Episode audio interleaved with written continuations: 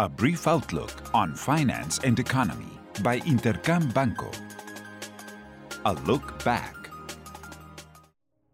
On the domestic front, investors focus on Mexico's central bank's monetary policy meeting last week.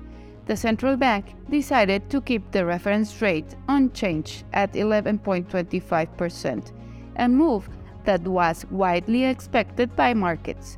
Banco de Mexico press release suggests that the terminal rate has been reached, although the inflationary outlook remains uncertain and complex. Given the tone used in the statement, we expect high rates to remain in place throughout the rest of the year. In terms of economic data, high frequency indicators in China disappointed, although they log interesting growth rates. Retail sales in the United States rebounded, although less than expected after two months of consecutive contractions. In Mexico, retail sales are showing signs of cooling down. What's ahead?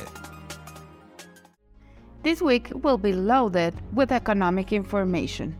In the United States, the Federal Reserve latest meeting minutes will be released and will allow us to learn more about the discussion that led the Federal Open Market Committee to opt for data dependent stance. Additionally, PCE inflationary data for the month of April will be made known it's expected to have become more moderate.